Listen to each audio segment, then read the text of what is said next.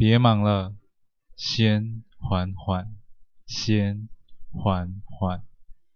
嗨，我是 Alex，今天为大家带来的是《封城前戏》第十集。西元二零二一年四月十八日，新增确诊人数一人，累计死亡人数十一人。哎，你不觉得自己这样太偏激了吗？一名女子背靠着墙，问着正在洗手台前的夏雨：“偏激？你指的是什么？”镜中的夏雨甩了甩手，一脸满不在乎：“就是这样。”女同事指了指夏雨身上原本洁净的上衣，如今却沾满了五颜六色的食材酱料。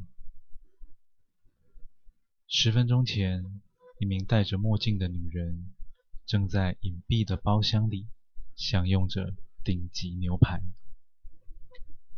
戴着墨镜吃牛排？实在难懂这般的心思，但能来这里用餐的人多半非富即贵，而且都有着不能拿与人前的故事。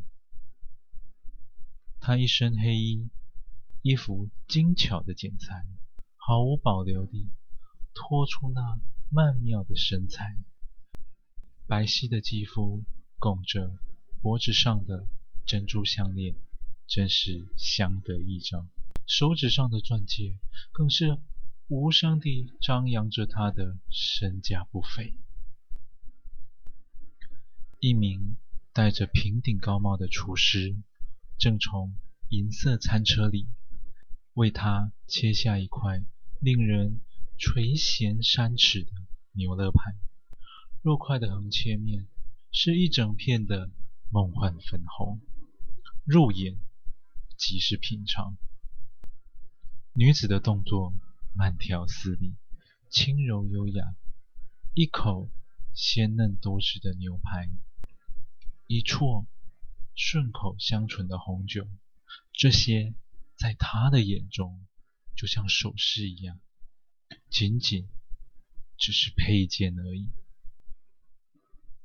佳肴未完，再添美食。一位女服务员。推着银色餐车走了进来，正好与那位大厨擦肩而过。当饭后甜点上桌后，他的手上不知何时冒出了一支录音笔，径自地伸向那名女子。请问，抛家弃子去追求真爱的滋味，是不是也跟眼前的牛排一样？十分可靠。女子墨镜中的双眼狠狠地盯着女服务员，贱人！下一秒，整张桌巾宛如白色猛兽般扑向夏雨。幸亏她躲得快，否则身上的颜料可能会更加的缤纷了。这样又如何呢？夏雨转身，双手一摊，貌似无愧于心。夏雨，我们做人的底线在哪？这位同事其实是夏雨刚入公司的时候带领他的前辈，但能力实在是平庸。当夏雨已经崭露头角的时候，他依旧是当年的小助理。底线？那我问你，这个世界对我们的底线在哪？夏雨和他向来总是有礼相待，可能是受了气，心里头也想找个出口。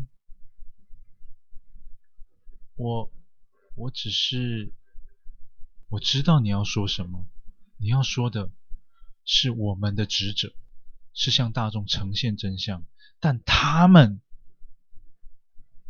夏雨振臂一挥，左手指冲向门外，吼道：“连自己要什么都决定不了，所以我们给他们的就是真相。”夏雨怒气未减，甩门离去。他气今日的采访对象毫无良知，也气自己的同事不知进取，更气自己连自己要什么都决定不了。怒声落尽，惊魂未定的他缓缓稳下心神。呢喃着，真相越来越像林总编了。太阳号出轨路段再次通车，交通部长与铁路代理局长将亲搭首班车。手机上的新闻标题让夏雨的心中五味杂陈。他收起手机，继续等待着爷孙俩的晚餐。两个鸡腿便当。老板娘戴着口罩，高举着塑胶袋，但丝毫不减洪亮的嗓音与亲切的态度。我的，我的。夏雨挥了挥手，接过了热腾腾的便当。谢谢。当夏雨走路回家的路上，此时的另一个地方，有着另一群人，即将动摇整个国家。在国际机场附近的防疫饭店——盐田寺防疫饭店，一群机组的人员正惬意地享用着佳肴，而为他们上菜的饭店员工正来来回回与他们不停地接触着。感谢您收听完今天的故事。倘若您也喜欢，请不要吝啬你的分享，动动手指头将缓缓分享出去。让更多的人能够听见缓缓。我是 Alice，感谢您。